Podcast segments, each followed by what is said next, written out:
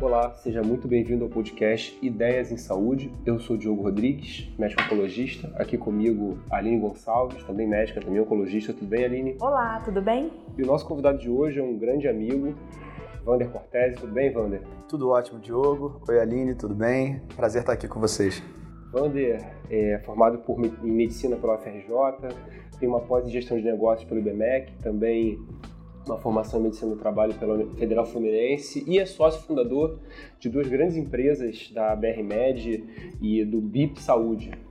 Vander, acho que para começar assim, falando um pouco sobre o tema empreendedorismo, o é um termo que está muito na moda, todo mundo usa isso, né? E você pode mais ou menos definir o que, que seria empreendedorismo, é, é, o, que, que, o que, que é a, o cerne do, do tema, o que, que envolve?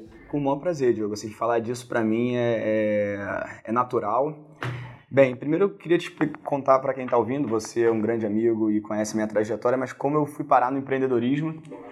É, como você bem colocou, eu sou médico, mas eu venho de família de médico, então meu pai é cirurgião cardíaco, minha irmã é dermatologista, minha esposa é anestesista, me formei em medicina na FRJ e ainda na faculdade é, eu tive a oportunidade, toda faculdade costuma ter uma figura dessa, eu tive a oportunidade de ser a pessoa que responsável por organizar as festas da faculdade. E como você deve lembrar. Eu lembro disso. Bons momentos que essas festas proporcionaram, mas ao invés de estar organizando a festa buscando diversão, é, eu consegui ali é, viver minha primeira experiência empreendedora. E até então, estou falando disso, sou formado há 11 anos, estamos é, falando então entre 2003 e 2004, ali no início da faculdade, pouco se falava de empreendedorismo, é, as pessoas mal sabiam soletrar empreendedorismo naquela altura. E essas festas eu via que eu conseguia transformar sonhos em realidade. A gente tinha uma ideia, um conceito e eu conseguia transformar aquilo em realidade. Então, para mim, desde então eu fui entendendo esse o conceito do empreendedorismo, que é você transformar sonhos em realidade. E acabou que isso motivou um interesse enorme pela área. E como todo bom estudante de medicina, eu fui buscar estudar sobre o tema. E a gente na faculdade de medicina está acostumado a ler muito, eu fui ler sobre empreendedorismo e vi que era o que eu gostava. E enquanto eu acompanhei a, trajetória sua e de outras pessoas que foram fazer os cursos preparatórios para residências, residência médica, é, eu fui buscar um estudo de gestão de negócios é, então eu rompi ali com o fluxo mais, mais tradicional do estudante de medicina e foi onde eu comecei então a de fato queimar essa ponte e me tornar empreendedor é, como minha, minha ocupação principal. Então, minha história com empreendedorismo surge da época da faculdade e aí explicando então melhor o que é empreendedorismo. Como eu disse, transformar sonhos em realidade. Só que tem mais um passo, em realidades sustentáveis porque de nada adianta também aquele sonho se tornar realidade às custas é, de você estar financiando isso com algum outro patrimônio e ele vai durar pouco tempo. Então, acho que esse é um ponto relevante. E o que não é empreendedorismo? Acho que é muito importante é, limpar um pouco desse ruído que tem é, hoje, principalmente nas redes sociais, que tem muita gente falando sobre empreendedorismo. Queria deixar claro que, no meu entendimento, é, empreendedorismo não é simplesmente ter ideias, então, eu recebo pessoas que vêm me procurar dizendo: Ah, eu também sou muito empreendedor. Falo, pô, que bacana, me conta mais. Não, porque eu tenho essa ideia, aquela ideia. Então, eu separo assim: existem pessoas que são criativas, que têm ideias. E existem pessoas que pegam ideias e transformam em realidade, independente da ideia ter sido exatamente dela, é, de ter essa questão autoral. Não é uma condição sine qua non para o empreendedor, mas ele é capaz de transformar em realidade. Outra coisa que não é empreendedorismo, Diogo e Aline, é a questão assim: eu vou abrir a minha empresa. Então você precisa realmente montar um negócio viável e sustentável para você, no meu entendimento, estar empreendendo. E muito menos é, tem gente que entende empreendedorismo como ser seu próprio patrão. Se tem uma coisa que o empreendedor tem, é patrão, que são os seus clientes. Então, de certa forma, eu queria explicar um pouquinho como eu cheguei nessa história e também qual é o meu entendimento do que é empreendedorismo. Atualmente, o, o Brasil está passando por um momento de mudança econômica, né? É, e está havendo um, um, certo hype aí por conta do empreendedorismo, né? É, você acha que todo mundo pode ou, ou, todo mundo obrigatoriamente deve empreender? Você acha que tem é, uma necessidade de ter uma autoconsciência, de, de, ter, de falar abertamente sobre, sobre entender o, o benefício ou não, prós e contras de, de empreender? Ah, eu não quero, como você falou, não quero ter um, um emprego, não quero ter um patrão, É, você acha que isso é para todo mundo? Quais são as características que uma pessoa tem que ter para poder empreender? Pô, muito oportuno. É, como eu havia dito, existe hoje muita gente falando sobre empreendedorismo sem ter vivido. Então, assim, eu acredito que você não iria querer aprender a nadar com alguém que nunca mergulhou numa piscina. Mas é isso que está acontecendo por aí. É, então, empreendedorismo, esse lado bacana que você vê aquela imagem lá do cara com laptop na praia trabalhando e aquilo, essa ideia de empreendedorismo, isso não é a realidade. É um desserviço esse tipo de, de posso chamar até de fake news a respeito do, do empreendedorismo. Não é isso. É, o empreendedorismo é uma jornada muito dura, é uma jornada solitária, é uma jornada que tem um componente importante de pessoas com depressão, pessoas com burnout. É, então, você tem que saber muito bem o que te espera no empreendedorismo. É óbvio que tem um lado positivo muito bacana, mas como tudo na vida, eu vou dar alguns exemplos aqui, é, não é para todo mundo. Então, por exemplo, se eu chegasse para você hoje, te telefonasse, te encontrasse, Diogo, quer saber, cara? Resolvi ser jogador de basquete. Pensei bem e falei, é isso que eu vou fazer da minha vida, porque eu vi um, um jogador, eu vi um vídeo de um jogador, achei máximo e eu quero ser jogador de basquete. A gente está aqui no, no, num podcast, as pessoas não estão me vendo, mas assim, eu tenho 1,72m de altura. É, então, o que, que um amigo, uma pessoa, você deveria virar para mim e falar? Você poderia me dar dois tapinhas nas costas e falar, sim, vai atrás do seu sonho, você devia falar, Vander, você tem certeza? Veja bem, vamos olhar aqui os dados. A média de altura das pessoas, aí vai ter aquele romântico que vai dizer, não, mas existe o um jogador tal que era baixinho e jogava é, muito bem. Bem, essa é a exceção. Então, outra, outro exemplo que eu posso dar é se eu chegasse aqui e falasse, olha, é, vou ser cantor. Cara, é algo que, se a pessoa não tem aquele, aquela condição pré-existente, ela pode trabalhar, mas ela pode lapidar de alguma forma, mas existem ali condições pré-existentes que, de certa forma, são necessárias para você é, é, exercer a atividade de cantor. Então, essa, esse tipo. Eu digo isso porque não quero parecer que, por eu ter ido no caminho do empreendedorismo, alguém é melhor ou pior. Não, basquete não é para mim, cantar não é para mim o empreendedorismo foi algo que funcionou bem para mim e pode funcionar para algumas pessoas e outras não. Então, o primeiro ponto que eu queria colocar é assim: assim como diversas outras atividades, empreendedorismo não é para todo mundo. E eu vejo muita gente hoje indo para o empreendedorismo com essa falsa ideia, e eu me sinto aqui na obrigação de conversar com a sua audiência e deixar claro que eu amo empreendedorismo, mas eu entendo que é necessário uma propriocepção, é até um termo nosso da medicina, né? Que eu, eu vejo muito esse termo dos autores americanos, que é o self-awareness. Uhum. É você se perceber e ver se as suas competências, as suas características encaixam com esse, com esse desafio que, que vem pela frente no empreendedorismo. Então, uma vez dito isso, no meu entendimento, e aí é só baseado na minha experiência, né? o grau de evidência aí não é científico, mas tem o seu valor, é, existem alguns pontos que, na minha opinião, são extremamente necessários para o empreendedor. É, uma delas vai contra a, a, o imaginário do trabalhar pouco. Então, realmente, sim, empreendedorismo você tem que estar disposto a trabalhar muito. É muito duro e muito duro durante muito tempo, porque a gente vive num país onde o ambiente não é favorável ao empreendedorismo, é de conhecimento de todos que é, a estatística é contra as empresas, então as empresas nascem, para a sua grande maioria, quebrar em pouco tempo. É, então, essa questão da resiliência, que também é outra palavra que está na moda, mas assim, vamos buscar no conceito da física da resiliência, né? Não é ipsilitris isso, mas assim, é, disse que na resiliência é a capacidade de um corpo você deformar ele e ele voltar à sua forma é, original. Então, assim, a gente sofre muita pressão e você enverga, mas você volta, é, e isso não é para todos é, realmente é uma, uma montanha russa de emoções enquanto você é empreendedor.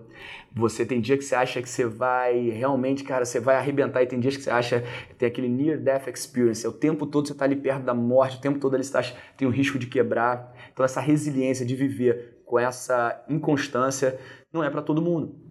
É, então eu destacaria trabalho duro, resiliência, o estudo é necessário. É, como tudo na vida, eu acredito que você tem que afiar o seu machado e as pessoas, muitos acreditam que ah, é o bom senso, eu vou lá e faço. Caramba, a gente não teve que estudar pelo menos seis anos para ser médico? O que te leva a crer que você vai conseguir de uma hora para outra mudar de profissão ou começar a exercer atividade empreendedora sem mergulhar e estudar? E, e, os médicos, né, que eu imagino que seja a maior parte aqui das pessoas que, que vão nos ouvir, é, tem aquela ideia de, oh, eu sou médico, eu consigo fazer isso também. Poxa, cara pálida, não é porque não precisa de um CRM que você não tem que dar a devida atenção e buscar fundamentos teóricos também. Eles sozinhos valem não, não o suficiente, mas são necessários. Então, respondendo a tua pergunta, não é para todos. Não quer dizer que quem vai empreender é melhor ou pior, mas é fundamental para a gente ter menos gente machucada nessa jornada é conhecer esse lado difícil do empreendedorismo, verificar se está disposto, de fato, a, a encarar uma jornada de trabalho duro, com muita resiliência, buscar estudar e aprender com quem já fez, para então você ter alguma chance de, no final dessa jornada, ter construído é, uma empresa, um patrimônio e um legado. Ô Vander, você como empreendedor, o que efetivamente te motiva a acordar todo dia e sair para o trabalho e, e, colocar isso em prática? Nossa, eu não tenho uma resposta para isso, mas sem dúvida existem alguns motores é, que me movem, né? É, um deles, eu vou realmente na, num lugar relativamente comum que é a vocação é, que aí vem da, do vocare, né, do chamado. De verdade, quando eu me vi empreendendo, e aí eu volto lá no início da nossa conversa, lá na, nas festas, uhum. que eu vi as pessoas felizes e vi aquela, aquela entrega que estava acontecendo ali, e todo mundo realizado, e ainda algo lucrativo como eu disse, era uma ideia que virou realidade e era sustentável, era lucrativo, aquilo realmente me enchia de uma satisfação que eu nunca tinha experimentado antes.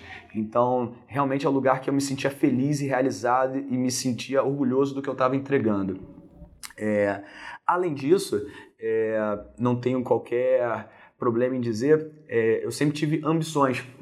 É, entre outras ambições, ambições financeiras, patrimoniais, e eu busquei fiz uma engenharia reversa na minha vida. Eu gosto muito de fazer isso. Eu sempre conversei comigo e falei assim: qual o Vander que eu quero encontrar daqui a 5 anos? Uhum.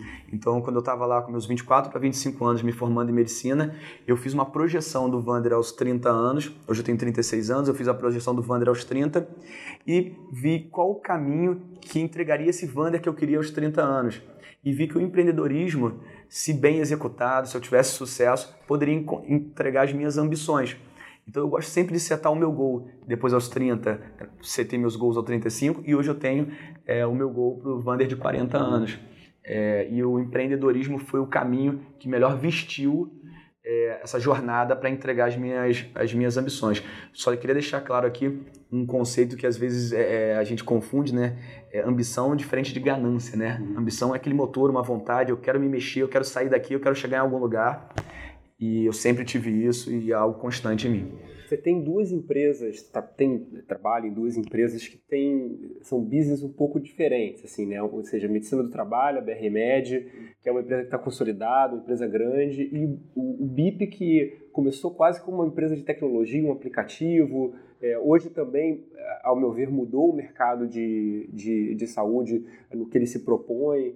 Como é que você vê especificamente o empreendedorismo em saúde e a tua visão do mercado atual e as perspectivas, né? Bacana, boa pergunta. É. Então a gente já deixou claro aqui que empreendedorismo, apesar de eu ser apaixonado e querer que essa conversa acesse uma, duas, pelo menos cinco pessoas que vão despertar lá essa vontade por empreender, é, que eu tenho interesse em fomentar o empreendedorismo, mas com muita responsabilidade, como eu já coloquei.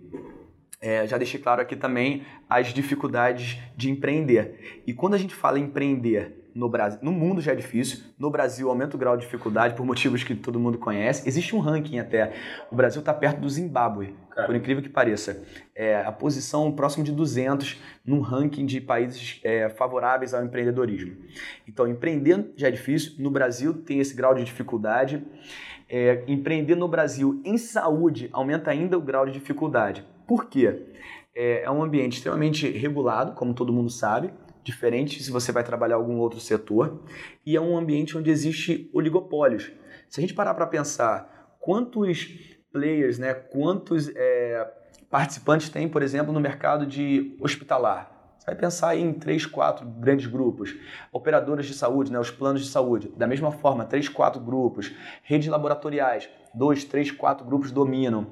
Então, você entrar no, no, no, num business é extremamente regulado, extremamente concentrado, com grandes grupos com muito poder econômico, e você tem ali ainda é, uma necessidade de se relacionar com a nossa classe médica, que podemos falar da nossa própria classe. A gente sabe que tem as suas dificuldades de lidar com o profissional médico, suas particularidades. Caramba, é, então empreender na saúde aumenta esse grau de dificuldade. Porém, é, nós, os nossos colegas médicos que têm interesse para o empreendedorismo, estão numa posição de vantagem quando comparado a alguém que deseja empreender na saúde e que não tem esse background, não tem essa formação, uhum. porque a gente já larga é, entendendo um pouco melhor o ecossistema. É, não quer dizer que o médico não deva buscar a formação executiva, mas o executivo buscar a formação médica é uma via um pouco mais difícil. E o momento, então saúde é, é, realmente esse desafio, mas o momento é muito oportuno, porque aqueles que têm um interesse maior no, no ecossistema de business de saúde estão observando que o, o, o landscape, assim, a, a, quem enxerga o cenário de saúde hoje, ele não está viável para mais de 10 anos. É, a gente sabe o que está acontecendo do ponto de vista de é, sustentabilidade da, da, dos custos com saúde não são mais viáveis. Então, novos modelos estão sendo propostos. Então, eu diria que o momento é oportuno, porque uma janela se abre e o mercado está faminto por, por novos modelos. Então, por exemplo, a gente tem visto aí agora o flavor of the season no momento é atenção primária. Uhum. É, até pouco tempo, né? A gente deve lembrar quando a gente se formou, quem pensava em fazer medicina da, da família, fala, cara, você vai fazer isso, sei lá, você vai morar lá no, no interiorzão e tal. E hoje você tem as grandes operadoras disputando a tapa médicos de família, porque existe uma tese da questão da gestão de saúde populacional envolvendo a atenção primária com o médico de família. Então você tem o velho basic care. Então você tem novas é, propostas chegando. Então o, o, o landscape está um pouco instável e isso é bom para novos entrantes. Uhum. Tá? Então existe um grau de dificuldade maior, mas o momento é oportuno, sem falar do ponto de vista macroeconômico que os empreendedores em geral estão começando a ficar mais otimistas. Né? A gente vem de anos muito, difíceis, muito difíceis, é, mas agora, ainda com uma certa é, lentidão, mas nitidamente o, o, ecossistema, seja de investidores, seja até mesmo da, da, confiança de fazer negócio, vem aumentando. Você acha que isso é uma, coisa, é uma perspectiva para os próximos anos para o Brasil é, e que vai se manter Talvez porque o Brasil passou por uma crise tão grande, provavelmente isso vai acabar se recuperando. Né? É, eu, eu, você sabe o quanto eu tomo muito cuidado, assim, eu não acho que a gente tem que ter opinião de tudo na vida. Então, é, eu não sou um cara é, de, de um economista, né? mas a minha opinião, olhando aqui do, como empreendedor, ainda mais do Rio de Janeiro, que a meu ver assim, foi onde foi o maior,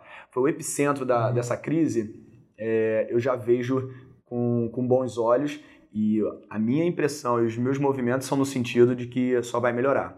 É, a gente tem São Paulo aí numa retomada super interessante e até mesmo o Rio já se percebe um ânimo é, melhor aí, mais, mais interessante para a gente.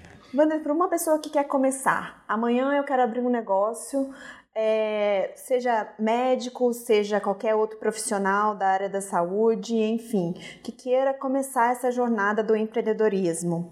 Qual é o primeiro passo? Como começar? Você acha que a gente tem que largar o que faz hoje ou dá para conciliar? Como é que como é que é essa sua visão? Para alguém que quer empreender, é, não há uma, uma garantia de que você deva largar tudo e começar, mas eu acho que são essas são reflexões que a gente poderia trazer. E pensando nas etapas, isso é muito legal. É, eu tenho muito claro para mim que tudo começa com uma crítica. O empreendedor tem uma característica de ser um cara extremamente crítico. É, e aí ele às vezes fica sendo até um tanto quanto chato. Porque ele é aquele cara que está no restaurante e está observando e ele está vendo eventualmente um garçom saindo e fazendo um trajeto maior para chegar numa mesa, ou ele está vendo alguém com o braço ali levantado e não consegue ser atendido, e aquilo dá um incômodo nele, e ele quer propor algo diferente. É, é impressionante, você sempre está pensando, olhando o mundo com uma lente, quase que uma lente especial, onde você fica vendo problemas, dores, e você tem sempre uma tese, que essa é a segunda a segunda etapa, na minha opinião. Então, assim, criticar, ficar atento ao mundo à sua volta e entender que as coisas não são do jeito que são e sempre vão ter que ser daquele jeito. Cara, deixa eu olhar. É, o Steve Jobs chamava o troublemaker, e é aquele cara que fica sempre provocando alguma coisa. Eu acredito nisso. Então, mas só criticar, se você para nessa etapa, você só critica, então é um cara chato e pronto, acabou. Mas se você é um cara que critica e você propõe uma tese, cara, e se fosse assim? E se fosse desse outro jeito? E se isso funcionasse dessa outra forma? que essa para mim é, é a segunda etapa, que é você ter essa ideia, a concepção de uma ideia. Mas volto a dizer, só isso faz de você um cara crítico e criativo. E aí a mágica acontece agora, na execução.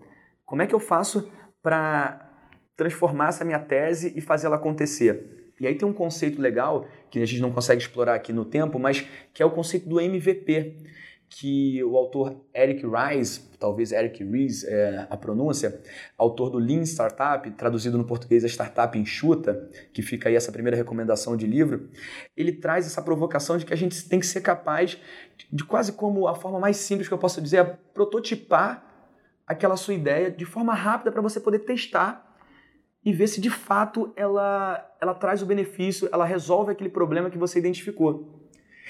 E é muito comum a pessoa que quer empreender vir com um preciosismo, querer fazer logo de largada algo tão perfeito para resolver aquela dor, que aí quando você leva para o mercado, que é quem manda, quem é soberano, leva para o público, você percebe, putz, esse outro ângulo aqui eu não tinha enxergado, e você eventualmente gastou todo o seu recurso, muito tempo. Então a primeira, quando chega nessa terceira etapa, que é a execução, você já passou pela crítica, você fez então, você propôs uma tese e agora você está indo na execução, eu proponho a todos que é, entendam um pouco mais sobre MVP, que é, do inglês seria o produto mínimo viável para você poder testar. Tem autores que dizem assim: se você não se envergonhar do seu MVP, significa que você demorou muito a lançar. Então, tem que ser realmente um protótipo. E um protótipo não é algo que você se orgulha tanto. Ele, no futuro você olha e fala, nossa, como era feio. Uhum. Mas foi fundamental para eu expor a minha tese ao mercado, que volto a dizer, é quem é soberano, e colher feedbacks e melhorar as luzes e a quatro mãos ali com o mercado. Uma vez que você faz essa, essa, esse MVP e você expõe ao mercado, e você acompanhou isso na BIP, é, a gente não, não deu, digamos assim, não deu certo na primeira tese que a gente apresentou ao mercado. A gente foi ouvindo o mercado, foi ajustando. Para quem não conhece a BIP Saúde, a gente começou com a proposta de levar médicos em casa e o mercado, não necessariamente o público, mas envolvia também as operadoras, é, não, não, não encontrou o que a literatura chama também, o Eric chama de Product Market Fit, que é o encontro ali, o, o quando encaixa é, o produto com o mercado, a gente não encontrou. E aí você vai pivotando, que é o termo que eles usam, você vai ajustando um pouco para lá, um pouco para cá, tentando reagir aos feedbacks, até que encontra esse encaixe e você é uma sensação como se fosse o vento batendo na vela do barco. Você fala, caramba, aqui a gente tracionou, ganhou momento. Uhum. E aí, depois disso, Diogo, é, é, a parte gostosa, que é a parte que passa aquela ansiedade. Caramba, será que eu vou ser capaz de construir algo que o mercado vai, vai ver valor, vai estar disposto a pagar por aquilo? E você entra nos desafios de uma empresa já estabelecida, que é, é eu vivo isso hoje agora tanto na BR Med quanto na BIP, que os autores chamam de growth é a fase do crescimento. Até, se for o seu, o seu interesse e, fizer, e o destino te reservar, você eventualmente fazer uma saída. Né? E aí uma saída é o momento que você encerra esse ciclo. Uhum. E aí existem diversas saídas, uma venda para um, uma outra empresa, até mesmo um IPO, que né, você abrir capital na bolsa. É, mas veja que você iniciar essa jornada pensando no IPO e numa, numa venda que muita gente faz, você perde um pouco a referência, está longe demais. Então, existe uma jornada longa aí. Então, essas seriam as etapas, só para ficar de forma didática, assim, é criticar, propor uma tese, entregar um produto mínimo viável e ficar colhendo os feedbacks ali, até você encontrar o chamado Product Market Fit, que é quando esse vento bate na vela, depois você crescer a companhia até você entender que chegou o momento e de eventualmente encerrar o ciclo de um, de uma jornada empreendedora. Você acha que para o brasileiro, especificamente, você falou do cenário do Brasil, mas para o brasileiro, você acha que o desafio maior é talvez. Porque criticar, todo mundo critica. Perfeito. E eventualmente até propor uma tese, talvez, mas talvez a iniciativa. É, você acha que esse é o, é o detalhe? Você é, reformulando a pergunta, você é adepto da, da ideia de começar logo, pequeno, para ontem, mas começar. E isso faz diferença, desde que, obviamente, você tenha um critério. Você acha que isso, essa, essa tese é importante? Não, sem dúvida. Inclusive, uma vez me, um, um autor é, tive a oportunidade de me falar pessoalmente, existe aquela expressão que a gente conhece desde pequeno, que é preparar, apontar, fogo. E no empreendedorismo, e eu concordo muito que é preparar então você tem que estar minimamente preparado. Fogo, apontar. Legal. Então você tá. Então repare que eu não estou falando fogo, preparar, apontar. Então é preparar, fogo, apontar. E acho que ao colocar isso fica claro que assim, você tem que estar minimamente preparado, executar e on the fly você vai ajustando o que for necessário, porque senão você perde o timing eventualmente. Tem um conceito, você usou a palavra do risco agora há pouco. É, e realmente saber lidar com risco tem muito a ver com aquilo que eu falei um pouco mais cedo com relação à, à resiliência, é de você lidar com essa incerteza e você se permanecer ali firme. E aí eu reparei ao longo desses anos que o conceito de risco é um conceito que não é claro para a maior parte das pessoas. Então, se eu perguntar a nosso ouvinte, queria que ele refletisse, o que é mais arriscado? Você pular do vigésimo andar de um prédio ou do segundo andar de um prédio? Vou repetir. Você pular do vigésimo andar de um prédio ou do segundo andar do prédio? É uma pergunta bem, bem simples. Eu imagino que boa parte aí dos ouvintes respondam que pular do vigésimo andar é mais arriscado que pular do segundo. Mas deixa eu trazer o conceito de risco e eu depois faço a pergunta novamente. Abre aspas. Risco é a probabilidade do desfecho ser diferente do esperado. Risco é a probabilidade do desfecho ser diferente do esperado. Vamos voltar na, na pergunta. O que é mais arriscado? Pular do vigésimo andar ou do segundo andar? Qual é o desfecho esperado para alguém que pula do vigésimo andar, Diogo? Morrer, né? Morrer, né? É, não, não há relatos que eu conheça de alguém que tenha batido asa ou, ou sobrevivido de um, uma queda dessa. Do segundo andar de um prédio, é bem variável. Pode ser um garotão paraquedista que de repente sabe cair ali, dar um rolamento, enfim, uma senhorinha idosa, é bem provável que venha a óbito. Então, olha como o range de possibilidades de pular do segundo andar, ele é muito amplo. Versus o range, o desfecho esperado do pular do vigésimo andar, não. Então, pular do vigésimo andar, de fato, não há risco algum. Não é uma boa ideia se você né, pretende continuar vivo, mas é, não há risco. O desfecho provavelmente será a morte. Então, quando você entra no empreendedorismo, existe a possibilidade de você arrebentar e fazer um novo Facebook, mas existe uma probabilidade enorme de você perder anos, perder patrimônio naquilo ali. E lidar com esse risco não é da natureza humana. É o nosso cérebro, e aí a gente tem até um grande amigo, saudar aqui o Henrique, neurologista, pode nos ajudar, assim, mas o cérebro do, do ser humano, ele é programado para a gente fugir do risco. Então eu acho que a hora da execução é a hora que você começa a tomar risco. Então por isso que nesse ato ali, nesse gap entre a tese, que é a ideia, que é pô, prazerosa de ter, e vai lá e executa, e aí tem a expressão skin in the game, vai lá e toma o risco e bota é, a pele no, no jogo, né? o skin in the game, é onde a maior parte para. E talvez seja um, uma trava importante para a gente não ter mais gente se machucando. Mas queria propor que a gente começasse a olhar o mundo com essa visão de risco de uma forma agora talvez um, um pouco diferente, tendo visto essa explicação que me deram uma vez, eu achei ótimo. Ô Vander, quais são as lições que você tem com essa sua experiência, seja é, através dos seus erros ou dos seus acertos, porque na verdade muitas vezes quando a gente erra depois a gente acaba acertando, aprendendo com esses erros. O que, que você tem de mais rico na sua experiência nessas suas duas empresas durante a sua jornada como empreendedor? Sem dúvida, se eu fizesse uma conversa aqui, um paralelo com o Vander de 11 para 12 anos atrás que começou a empreender, é impressionante como no fim do dia tudo são pessoas. Então, Acho que você aprender a melhor o conceito de cultura organizacional, entender que você criar essa, essa atmosfera adequada para as pessoas entregarem a, a, sua melhor versão, a sua melhor performance, é, sem dúvida foi meu aprendizado ao longo dos 12 anos empreendendo e é um desafio para todo gestor. É, porque, assim, parte de financial, você estuda, você aprende. A parte de marketing, é, agora muito, né, marketing digital, você estuda, você aprende. Agora, pessoas, cada ser humano né, tem a sua digital, tem o seu, uma natureza própria ali e lidar com isso é muito, muito difícil, é muito desafiador. E aí, até uma vez eu estava no aeroporto, eu vi uma revista, assim, falando... A chamada da revista era o que os maiores CEOs estudaram. E eu comprei essa revista, comecei a folhear, imaginando que eu ia encontrar economia em Harvard, é, que ia encontrar, sei lá, business em Stanford. E o que eu via, que pelo menos complementando a formação tradicional deles, todos tinham ali é, assuntos relacionados à filosofia, à psicologia. Então, realmente lidar com o ser humano é, é, deve ser um foco de todo empreendedor. Aprender a lidar com o ser humano de uma forma estruturada. E aí, como eu adoro livro, eu ainda tenho meu CRM ativo, mas assim, acho que a única coisa que eu prescrevo hoje em dia são livros.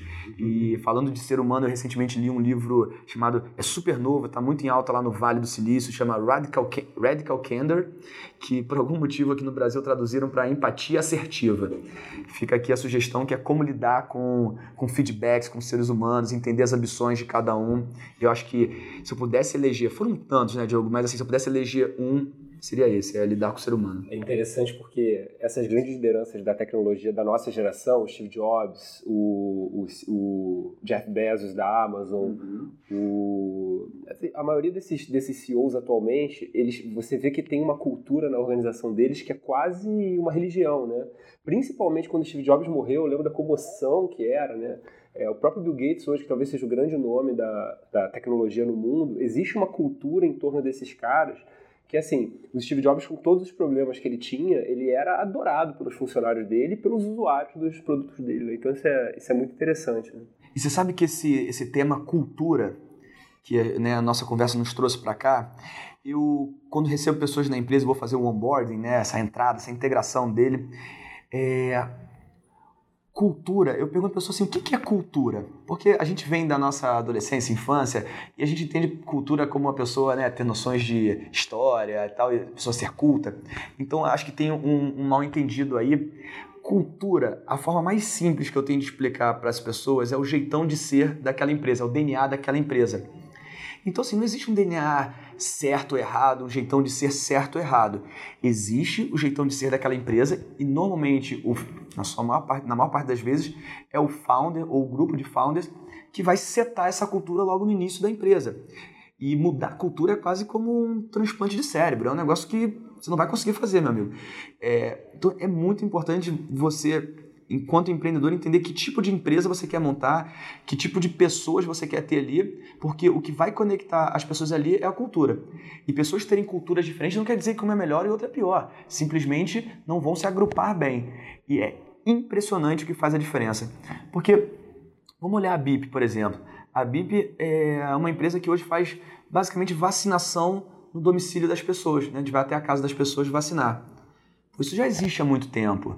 É, não estamos reinventando a roda, não existe uma propriedade intelectual é, que diferencia a BIP dos demais players da, da área de vacinação. Então, o que, que impede alguém fazer algo igual? Não, nada impede, mas assim, a nossa cultura, que é algo intangível, nosso jeitão de ser, o comportamento das pessoas ali dentro e o comportamento entre os funcionários, dos funcionários com os clientes, dos funcionários com os fornecedores, o nosso jeitão de ser se mostrou mais acertado, se mostrou mais vencedor.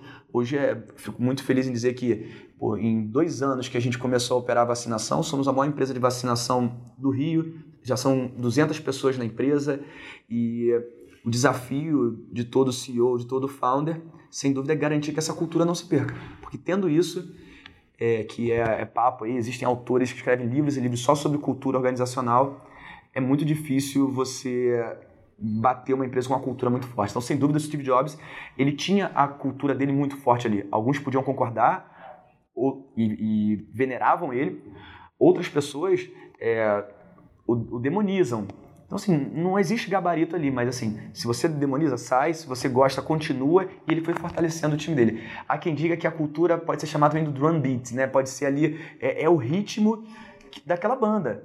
Então não pode ter dois ritmos numa banda. Então essa questão de cultura é super interessante, um tema super interessante para a gente explorar mais eventualmente. Pensando em uma coisa que você já tem duas empresas que estão consolidadas, você está crescendo o negócio, enfim. Essa é uma pergunta que pode parecer um pouco diferente, mas qual seria a coisa que você mais gostaria de empreender que, assim, diferente daquilo que você faz hoje, você tem uma, uma vontade diferente, ou seja, quase como um, um, um plano é, pensando numa coisa diferente? O que, que seria? Então, é uma coisa que eu acho que a essa altura do nosso papo eu ainda não, não havia deixado claro para para quem está ouvindo, assim, então eu mexo com duas empresas hoje, como se deixou claro, né? Duas empresas que eu tive a oportunidade de fundar. Uma é a BR Médica, é uma rede de clínicas de medicina do trabalho. Então, são clínicas que hoje tem 300 funcionários nessa empresa, cuida da vida de 300 mil funcionários de, dos nossos clientes. É, estamos em três estados e atende basicamente empresas. E do outro lado é a BIP Saúde, que hoje, como eu disse, faz vacinação em casa, é, só que o nosso propósito é muito além do que fazer vacina, é criar as melhores experiências em serviços médicos, e agora é vacina, eventualmente no futuro laboratório em casa, depois, por que não, pediatra em casa, é, enfim, fisioterapia, enfim, tantas outras coisas que a gente pode fazer. Existem muitas dores no sistema e, como eu disse há pouco tempo, o empreendedor ele fica o tempo todo observando essas dores. Tem uma que especificamente é, eu me sinto compelido a, a, a propor uma, uma tese, uma solução, que é a viabilidade econômica da saúde assistencial no Brasil hoje está, como eu já disse, condenada. Esse modelo não para de pé. E com o advento da, da inteligência artificial, que os autores dizem que é a nova eletricidade, então uhum. é, o que aconteceu com, a, com todos os negócios, pode imaginar da saúde, fabril, qualquer negócio, com a chegada da eletricidade, foi feita uma releitura, eu acredito que o uso de inteligência artificial no landscape, ali, na relação entre é, empresas que contratam plano de saúde para seus funcionários, com operadoras de saúde, que são os planos de saúde, e a rede de hospitais, laboratórios, e os brokers, que são os corretores que fazem esse meio de campo, a aplicação correta, responsável de inteligência artificial pode tornar a, a saúde viável novamente. E se alguém não fizer isso, se ninguém fizer isso, é, eu realmente não vejo como isso parar em pé. A gente vai viver num, num horizonte de não mais do que cinco anos um colapso nesse modelo atual. É, o sistema claramente ele dá sinais de que ele, a, o usuário está insatisfeito, o, o, o, o, profissional de saúde, não só o médico, está insatisfeito, a fonte pagadora está insatisfeita, o governo que regula está insatisfeito, todo mundo insatisfeito certamente você pensa que essa, é, essa coisa, o dado dizem que ele é a nova commodity, né? Você uhum. falou a nova eletricidade, a nova revolução que a gente vai ver vai vir através da, do, do Big Data, né? É, você acha que vai a, o uso da inteligência artificial junto com a coleta de dados é uma coisa que, que tem um futuro promissor? Sem dúvida. Assim, na verdade, o, esse grande volume de dados, né, esse Big Data, é, ele é condição sine qua non para você poder é, ter a aplicação da inteligência artificial. A inteligência artificial, basicamente, por que, que ela está é, agora acontecendo e ela não aconteceu com essa pujança há, há 10 anos atrás? Primeiro que agora tudo coleta dado, né? A tua geladeira está coletando dado, teu, teu relógio está coletando dado, teu celular então... E aí você forma esse data lake, né? esse, esse conjunto de dados que é fundamental. Outra coisa que é fundamental para o uso da, da, da, inteligência artificial é a capacidade computacional. É, existe a lei de Moore aí, que foi né, é, o Gordon Moore, que ex-executivo da, da Intel, uma vez deixou claro que a cada 18 meses a capacidade de processamento ela dobra. Então, hoje a gente acumulou uma capacidade de processamento de dados que era impensável há 5, 10 anos. Então, quando você junta essas duas condições que acabaram de, de se mostrar para, quando eu digo acabaram nos últimos 3, 4 anos, se tornaram viáveis, e você tem agora o engenheiro de dados, né, o data science, ali aplicando isso, então eu acredito que o momento é oportuno, é, é necessário, e uh, é a tese que se eu hoje fosse investir em mais alguma jornada empreendedora, e aí eu acho que eu teria que me divorciar antes disso, é, eu não pretendo fazer, que minha esposa está me ouvindo aqui, é, realmente essa seria a área que eu, que eu atacaria. Bom, a gente já vai, já vai encerrando, então que, que você deixa assim como mensagem final, é, dicas que você acha que fonte de conhecimento, falar um pouco sobre é, é, dicas que você deixaria para as pessoas que estão escutando em mensagens finais também? É, primeiro que o meu discurso duro no que tange a deixar claro é, as dores do empreendedorismo, por favor, não seja confundido com alguma, algum recado para não empreender. Pelo contrário, é, é, é só um, uma preocupação porque eu vejo muita gente é, se machucando para que as pessoas possam ir de forma consciente. Então é uma ideia de um empreendedorismo consciente, sabendo onde está pisando. Porque eu acredito muito no empreendedorismo. As grandes potências mundiais, é, a meu ver, são o que são pela economia que foi gerada por empreendedores fundamentais é, é, para isso. Então eu acredito muito no, no, no empreendedorismo e entendo que se alguma pessoa que está ouvindo a gente tem maior interesse deve ir atrás, porque se realmente existir essa vocação, é algo mágico você poder ver algo que você foi responsável em, em construir, aquilo acontecendo. É, é, uma, é, como ser pai literalmente é uma oportunidade de você ver teu filho ali crescendo e você se sente responsável pelaquela vida ali.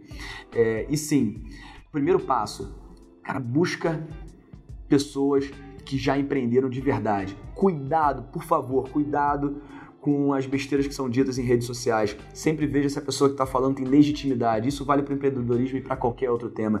Imagino vocês, oncologistas, Deus do céu, acho que sobre, sobre câncer todo mundo deve ter alguma, alguma opinião, algo a dizer. Então, assim, empreendedorismo não é diferente. Busque pessoas que já empreenderam, estude, que existe uma farta literatura. Destaco aqui no Brasil o trabalho da Endeavor, é, que fomenta o empreendedorismo com material de muita qualidade. Então, quem quiser dar uma gulgada, vale muito a pena. E que saiba que vai ser uma jornada dura, mas que existe um, um outro lado muito bacana. Então, porque eu acredito que o dia que o Brasil, que as melhores mentes do Brasil não forem para concurso público e forem para empreendedorismo, provavelmente a gente vai estar construindo um país muito melhor. Eu vejo, a gente está aqui conversando na, na sede da BR Med, né? Eu vejo a quantidade de, de empregos e a quantidade de vidas que são influenciadas pela tua escolha das pessoas com quem você começou o negócio. É a mesma coisa pro, pro, pro BIP, assim, o meu filho já foi vacinado pelo BIP, a nossa experiência foi muito, muito boa, então certamente que, que essa conversa possa influenciar outras pessoas para também aprenderem a gerar valor, dedicar da mesma forma que a gente dedica o nosso tempo na nossa profissão. Quem, é, como você falou, tiver a vocação, tiver disposto a, a enfrentar esse desafio aí, que possa é, navegar nessas águas profundas e ser bem sucedido. Obrigado, Vander. Obrigado, Aline. E até a próxima. Obrigado, Diogo. Obrigado, Aline. Obrigada, Vander. Até a próxima e tchau, tchau.